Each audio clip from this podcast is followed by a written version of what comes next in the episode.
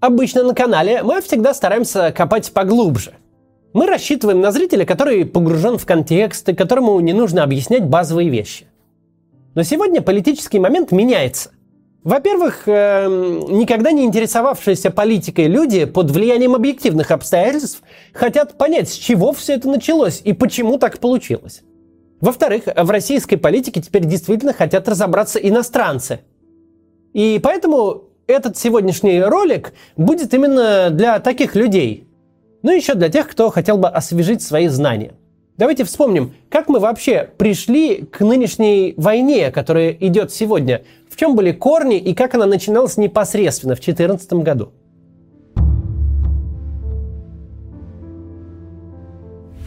Чтобы начать разговор, вспомним тот период, в котором автор нынешней войны, Владимир Путин, делал карьеру и формировался как личность. Поняв, что такое сотрудник КГБ 70-80-х годов, в каком мире и какой логике он жил, мы поймем и то, какую страну он продолжает строить. Понимание именно этого периода позволит нам освободиться от некоторых идеологических фантазий – ну, типа того, что Путин тут строит империю, или там, не знаю, русский мир, или что-то такое. Фантазии, которые многие могли позволить себе навязать. Владимир Путин не просто умеет создавать несуществующую виртуальную реальность, он в этой несуществующей виртуальной реальности вырос. В пространстве, где нет правды и лжи, нет хорошего и плохого, где совершенно не важно, что говорилось вчера и что будет сказано завтра – где есть задача этой минуты, и ее надо решать. Эту реальность он и реставрирует. И очень сложно разобраться в ней тем людям, которые привыкли, что политики могут лицемерить, недоговаривать, умалчивать, но совершенно не готовы к тому, что президент одной из крупнейших стран врет постоянно. При этом со своей точки зрения он не врет. С точки зрения Путина публично соврать вообще невозможно – Тут можно вспомнить, кстати, для начала разговора и для примера, очень характерную репрезентацию Советского Союза в голливудских фильмах того же периода. Почему эти фильмы, хлынувшие на пиратских видеокассетах на советский рынок к концу 80-х, смотрелись столь нелепо? Потому что авторы их были наивно убеждены, что СССР – это страна, населенная коммунистами. Что по другую сторону железного занавеса такие же люди, как они сами, только с отзеркаленными ценностями – они верят в коммунизм, строят коллективное общество, ходят строем в шапках-ушанках, у каждого в квартире висит советский флаг и портрет Ленина. Как изображают в кино пришельцев? Их изображают по образу и подобию человека, но типа с некоторыми отличиями. Большая голова на крошечном теле с зеленой кожей, например. Советский человек также изображен по образу и подобию американца, но с отличиями. Алый флаг вместо звездно-полосатого, Работа в общем колхозе вместо частной фермы, вера в марксизм-ленинизм вместо идеалов свободы и индивидуальной инициативы. Они ходят по воскресеньям на службу в церковь, а мы ходим на демонстрацию или партсобрание. Я, кстати, на одну сходил, успел. Голливудским режиссерам и в голову не могло прийти, что в Советском Союзе, по крайней мере к середине 70-х, коммунистов было меньше, чем в самой Америке – что никто от шахтера до генсека не верит ни единому публично произнесенному слову. Что показываются телерепортажи об удовлетворении всевозрастающих потребностей советских граждан, говорятся речи на партсобраниях об американском империализме, об израильской военщине, публикуются отчеты в газетах о перевыполнении планов по производству молока и мяса. Но ничто из этого не призвано даже вводить в заблуждение – произносящие и пишущие, слушающие и читающие, все и со всех сторон просто исполняют ритуалы. Все понимают, что это все ничего не означает. В чем ценность газеты «Правда» с репортажем о передовом колхозе, который вот-вот накормит всю страну и победит голод в Африке на сдачу? Ну, например, ценность в том, что в нее можно завернуть рассаду, чтобы вырастить на даче то, что позволит пережить ближайшую зиму. Рональд Рейган строил свою риторику о противостоянии СССР как борьбу христианского мира с псевдорелигией коммунизма. Однако он не мог реально себе представить, что главная религия СССР отнюдь не коммунизм. Но напротив, поклонение западному образу жизни и любым его приметам. Что томик из собрания сочинения Владимира Ленина служит для миллионов людей копилкой, В него откладывают с нищенской зарплаты, чтобы спустя полгода обрести мистическую реликвию – пару американских джинсов. Именно в этом мире рос и формировался Владимир Путин. И, кстати, более того, хотя бы на секунду поверить в то, что говорит государство, говорит и пишет, опасно для карьеры, здоровья и свободы. Из кого в основном состоял класс советских диссидентов? Из заброшенных посредством парашютного десанта посланников капитализма? Нет. Диссиденты – это люди, которые посмотрели вокруг себя и поняли, их страна идет куда угодно, но только не к идеалам социализма. Нет социализма с человеческим лицом. Отклонились от ленинских норм. Очень характерно, что э, общим и основным способом борьбы с такими людьми советская власть избрала карательную психиатрию. Насколько же, дескать, ненормальным надо быть, чтобы во все это всерьез поверить? Чтобы трудами теоретиков марксизма-ленинизма не подпирать хромую тумбочку на кухне, пока выстаиваешь пятилетнюю очередь на кухонный гарнитур, а прям по-настоящему открыть и прочитать, и поверить, и подумать, что так и собираемся жить. В чем был смысл и престиж КГБ, куда так отчаянно стремился Владимир Путин? В шпионской романтике? В защите советского строя от посягательств империалистов? Нет. Точно так же, как МИД или внешпосыл торг КГБ давал шанс либо на работу за рубежом, либо хотя бы на командировки за пределы страны. Не живший в СССР человек никогда не поймет истинного значения этого словосочетания. За рубеж. Это советский вариант христианского рая. Причем реальность этого за рубежа, шансы туда попасть, а уж тем более жить и работать там, были примерно такие же, как у христиан обрести рай при жизни. Юноша с происхождением, как у Путина, из простой рабочей семьи, мог бы рассчитывать на работу в МИД, только основав собственное государство, но уж точно не в советском. Для таких, как он, работа в КГБ – это единственный реалистичный способ достичь высшей точки советской неформальной иерархии. То есть работать где угодно, но за пределами государственной границы родной родины СССР. И Путин вот оттуда. Путин из того времени из времени, когда вся страна кивает в такт государственной идеологии, но занята исключительно добычей еды и какой-то одежды. Когда каждый молодой человек имеет комсомольский билет, но мечтает носить его в кармане американской куртки. Где выезд, жизнь и работа за рубежом даже в соцлагере – это сверхспособность, не говоря уж о капиталистической стране. Те самые, где рабочий класс уже почти помер с голоду, угнетаемый дельцами и банкирами, как рассказывают из телевизора. Советский Супермен не летает и не стреляет лазерами из глаз. Он просто работает электриком в советском посольстве в Вашингтоне. Время это породило совершенных циников. Людей, чьи ценности сводятся только к потреблению и личному успеху. На самом деле. Для которых любое публичное высказывание – отбытие ритуала. Если кто-то что-то публично сказал, это ничего не значит вообще. Утверждение, что Путин – консерватор, имперец – православный фанатик, кто угодно, не имеют вообще никакой опоры в реальности. Когда западные издания называют какого-нибудь Дугина идеологом Путина, в этом нет ничего, кроме пропасти между западным и советским мышлением. Путину не нужны идеологи. Путину нужны спичрайтеры, способные нахватать цитат, подходящих к случаю.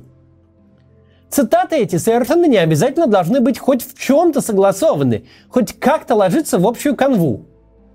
На встрече с предпринимателями Путин будет либерал-рыночник. На прямой линии с народом будет левый популист, отопитель подъездов вручную и каратель взорвавшихся чиновников. Войну он будет объявлять как славянофил-имперец, а по вопросам образования выступит православным фанатиком-традиционалистом. А потом опять пойдет на встречу с бизнесом и будет либералом. Надо помнить простую вещь. Спустя минуту после своего выступления он уже и не вспомнит, во что он там именно говорил, что верит. Не потому что старость и деменция, а потому что это не имеет никакого значения. Для человека, сформированного и построившего карьеру в позднем СССР, публично произнесенные слова – это жанр, существующий лишь сам по себе. Это не важно, что ты там говоришь. Этот жанр не имеет никакой опоры в реальности и никак с реальностью не связан. Спикер должен что-то сказать, слушатели должны что-то послушать, и, и тем, и другим лучше сразу забыть о произошедшем. Потому что завтра будет сказано ровно обратное. И это тоже будет неважно. Так работает их мир. Это надо понять, прежде чем анализировать их какие-то действия. Вот так они живут. Именно это ключевое свойство, унаследованное от поздней советской системы, делает режим Владимира Путина невероятно гибким. Любая идеологическая доктрина – это внутренний ограничитель. Эта доктрина, ну или идеология, вынуждает хоть как-то согласовывать свои слова и действия между собой. Ну, например, объявил ты, что ты там какой-нибудь славянофил и возвращатель русских земель так нельзя тогда Херсон сдавать. А когда ты, в общем-то, не важно, что объявил, то можно и сдать, а можно и не сдавать. В общем, ты ничем не ограничен.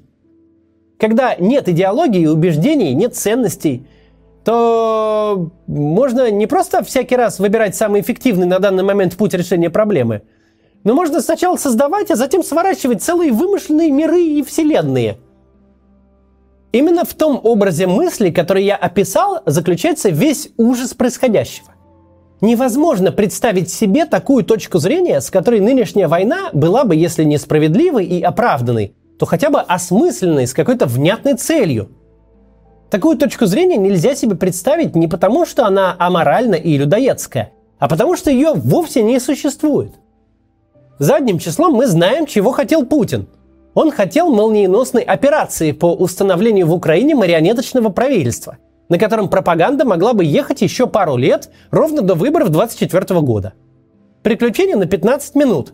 Сначала рассказываем гражданам, что, оказывается, все эти 8 лет они только и думали, что о защите Донбасса, а совсем не о своих зарплатах, пенсиях и ценах.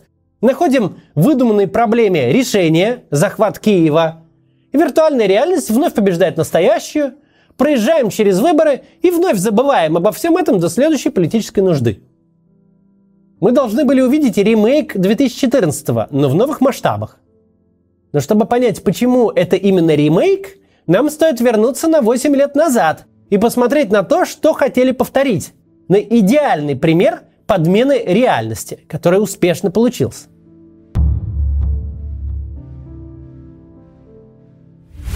Российская агрессия против Украины, развернувшаяся в 2014 году, лучший пример такого фантома, который был создан совершенно на ровном месте, но настолько укрепился, что даже нелояльные российскому режиму люди всерьез их обсуждают. Ну и на Западе многие обсуждают тоже. Именно поэтому очень важно посмотреть на 2014 год не глазами 22 а ровно так, как все выглядело тогда, в 2014 Агрессия, развязанная Россией против Украины в 2014 пожалуй, самая вымышленная война в истории. У этой агрессии не было предпосылок, причин, какой-то реальной базы. Да, задним числом много охотников объяснить это имперским мышлением россиян, какими-то незаживающими ранами, там, менталитетом особым. Но это все полная чушь. Максимум, что было между российским и украинским обществом к концу 2013 года, это обычные подколы, какие есть между любыми соседними и до предела близкими государствами. К 2014 прошло уже больше 20 лет с развала Советского Союза и установления тех границ, какие были. Успело вырасти целое поколение в новой реальности. Российские граждане в массе своей поддержали аннексию Крыма, но лишь постфактум – до аннексии реальность была совершенно иная. Вопрос принадлежности Крыма до 20-х чисел февраля 2014 года никогда не занимал хоть сколько-то заметное место в российском общественно-политическом дискурсе. Этот момент очень важно понимать, чтобы не позволить пропагандистским фантонам постфактум поменять нашу память. Не существовало в российском дискурсе и вообще в медийной повестке никакого притеснения крымского населения, никаких вообще проблем там. А перспективу захвата Крыма до, собственно, 2014 года обсуждали те же самые круги, что сегодня грезят о захвате Аляски. Это даже не русские националисты в целом. Это самое маргинальное их крыло. Они даже в рамках каких-нибудь русских маршей были незаметны и никому не интересны. Даже звезда пропаганды Владимир Соловьев на вопрос о Крыме тогда отвечал вот так. Это 13 год, за год до аннексии. Еще раз вас спрашиваю. Еще раз вас спрашиваю, вот вам Крым зачем? Да слушайте. Да слу... Вы слушать будете или нет? Не будете, да? Нет, вопрос уже задали, про Крым отвечаю. Значит, почему нельзя возвращать Крым? А почему Крым? Почему не Финляндию? Финляндию отдал Владимир Ильич Ленин. Она тоже была наша. А почему не Польшу? Она перешла после раздела, который был. А почему не среднеазиатские республики? Грузию Армению? Почему мы согласились с разделом 91 года? Ну, давайте вообще себе соберем русскую империю в границах, скажем, 1905 года. С какого момента истории мы будем считать, что можно, что нельзя? Вот какой момент мы устанавливаем? Если мы говорим, мы устанавливаем момент, когда был Хрущев, почему Хрущев? Почему не другие? Это же основной вопрос, который всегда возникает. Когда мы говорим, а вот давайте Хрущев отдал, мы присоединим, но Хрущев же отдал абсолютно легитимно. Были законодательные акты. Он это сделал на основании определенных документов. Если мы вдруг говорим, это значит война. Вы хотите воевать с Украиной? Сколько украинских и русских жизней вы готовы положить на то, чтобы захватить Крым, который давно уже стал татарской территорией, крымских татар? Вы предлагаете их уничтожить? Вот мы туда войдем и скажем что? Давайте их всех уничтожим? До 2014 слова «Крым» в публичной российской политике не существовало. Это факт. Эта тема не интересовала абсолютно никого. Люди, которые это отрицают, либо проводники, либо жертвы пропаганды. Собственно говоря, если исключить эзотерику и фантазии про исконно русские земли и защиту русскоязычного населения, на которое никто не нападал, то остается только один аргумент для захвата Крыма, который из реального мира и который имеет смысл опровергать.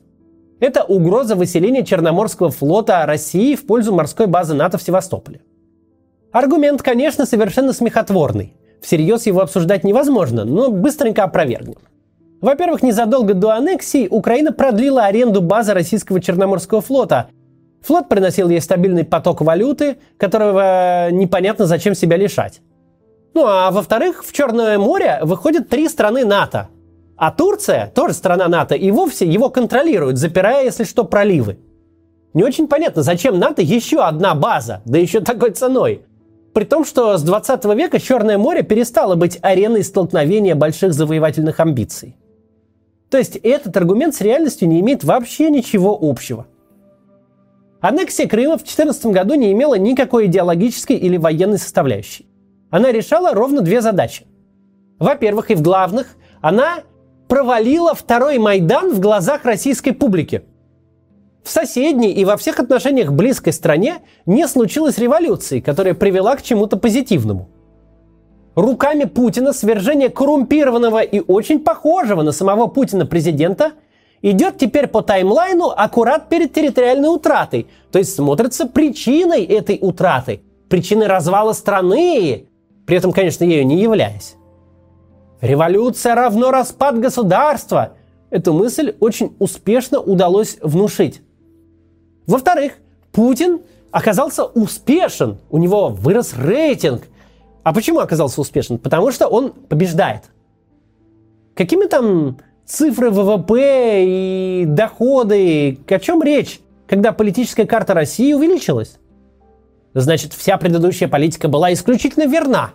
Вот такой строй с этой коррупцией, с этим несменяемым лидером, с этой централизацией выиграл. Постсоветская демократия проиграла, а постсоветский диктатор выиграл. Вот такие две задачи решала аннексия Крыма. Мы не будем подробно обсуждать тот нарратив, который пропаганда успешно внушила российскому зрителю. Дескать, была ли аннексия честной или нет – Э, был ли референдум реальным или подложным, но факт есть. Типа он состоит в том, что крымчане всегда хотели быть с Россией. Вот, вот это вот внушили. Типа, неважно, что там было, но мы-то знаем. Не будем это обсуждать, потому что мы не знаем, что там на самом деле думали крымчане, крымчане и не имеем никакой возможности это узнать.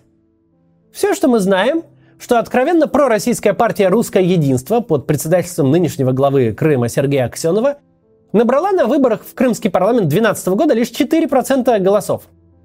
Более того, если мы посмотрим дебаты, в которых Аксенов участвовал, то увидим, что перспектива отторжения Крыма от Украины для внутрикрымской политической повестки тогда, всего за два года до аннексии, воспринималась компроматом. И Аксенов яростно это отрицал. У нас нет никаких данных о том, что крымчане хотели присоединиться к России. Их большое желание Тоже изменение народной памяти задним числом. Впрочем, об этом у меня есть ролик. В общем, Путин аннексировал Крым в своих внутриполитических целях. Ему нужно было как-то поднять свой падающий к тому времени рейтинг и сделать так, чтобы в глазах российской публики украинская революция не выглядела успешной. Потому что уж больно свержение коррумпированного автократа в Украине было похоже на потенциальное свержение самого Путина в России. Этих двух задач он аннексии Крыма в принципе достиг. А потом еще и убедил российское общество, что, дескать, вроде и крымчане всегда этого хотели, чему нет совершенно никаких подтверждений. Но все вроде как поверили. Российское вторжение на Донбасс – логичное продолжение аннексии Крыма и тоже выполняет две задачи. И нет, это не защита русских, которые там как-то угнетались. Никто там никак не угнетался, никаких там конфликтов до того, как Россия туда вторглась, не было. Это совершенно искусственный и рукотворно созданный конфликт. К нему не было никаких предпосылок. Так какие же задачи он выполнял? Зачем Путин вторгся в Донбасс и испортил жизнь в Донецке и Луганске?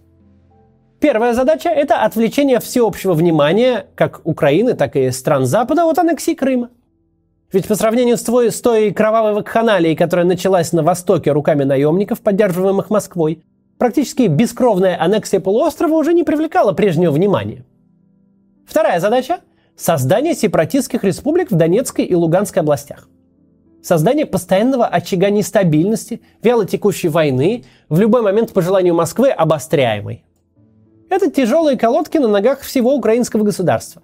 Препятствия для реформ, инвестиций, а главное для любой международной интеграции, для любого внешнего взаимодействия. О каких альянсах и союзах может идти речь с государством, которое не контролирует куски своей территории? Вот это и, собственно, и был смысл начала э, войны на Донбассе. Именно для этих целей Путин устроил то, что устроил в очень лояльных России двух э, русскоязычных регионах. В чем смысл нашего рассказа? Смысл в том, что как бы российская пропаганда с одной стороны не пыталась накрутить идеологических конструктов на аннексию Крыма, а с другой представить войну на Донбассе как гражданскую, ничто из этого никогда не являлось реальностью. Крым и Донбасс – это сознательная агрессия Путина, цели которой исключительно внутриполитические. Именно так Россия безо всякой причины начала войну.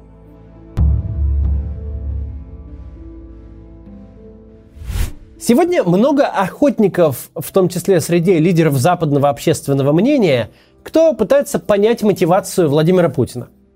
Они пишут в серьезные издания большие колонки об увлеченности Путина историей, о вере его в свое миссионерство, по возрождению Российской империи, вот это вот все. Пишут про особые его чувства именно к э, тем территориям, где большевистский карандаш прочертил именно украинскую, а не любую другую из постсоветских стран границу. Не обесценивая труд этих людей, все-таки скажем, что с реальностью у этих рассуждений проблемы. Понятно, в чем претензия к Украине – это единственная славянская постсоветская республика, сумевшая построить и сохранить у себя конкурентную демократию. Демократию, пускай и трижды несовершенную, но работающую. Если совсем просто, то Украина – это то место, где люди действительно могут менять начальство. Именно эта идея Путина занимает. Именно она его по-настоящему пугает. Идея того, что начальство может перестать быть начальством по процедуре выборов ли, в результате протестов ли, любым другим способом, кроме свидетельства о смерти. И это ему совершенно не нравится. Украина для Путина дурной пример. События 2014 года для Путина – это Болотная площадь, это российские протесты 11 у которых получилось, которые выиграли и коррумпированного своего президента удалили. Абсолютно все остальное – рассуждения об истории, о едином народе, о нацистах и угрозах России, о большевистском произволе по черчению границ. Все это сиюминутные выдумки. Они могут меняться и меняются в самых произвольных э, границах. Не имеет смысла их всерьез рассматривать, просто потому, что пока вы всерьез их рассматриваете, говорящие головы Путина успеют трижды изобрести новые. Очень сложно со стороны это понять и принять. Особенно сложно тем, кого с детства воспитывали в другой традиции. В традиции, где правда, ложь, убеждение, вера существуют. Надо понять, у Путина этого не существует. Все, что вы слышите, цитаты философов, строки из книг, более-менее выдуманные исторические факты, вы слышите не от Путина. Вы слышите от безымянного спичрайтера, задача которого э, припустить побольше мути, налить побольше воды на принятое решение, чтобы убийства людей выглядели не спонтанной блажью, но исходящей из глубоких убеждений доктриной. Нет доктрины. Горе десятков миллионов людей, гибель десятков, а возможно уже сотен тысяч происходит просто так. Просто потому, что пока никто не придумал, как из провального агитационного мероприятия выбраться с наименьшими потерями. Людям свойственно все рационализировать, свойственно искать самоштабные причины и следствия. Невозможно поверить, что корни такого ужаса лежат не в вековой логике, не в идеологии, не в убеждениях, а лежат только лишь в неудачном концепте избирательной кампании. Именно так. Для Путина в этом нет ничего необычного. До завтра.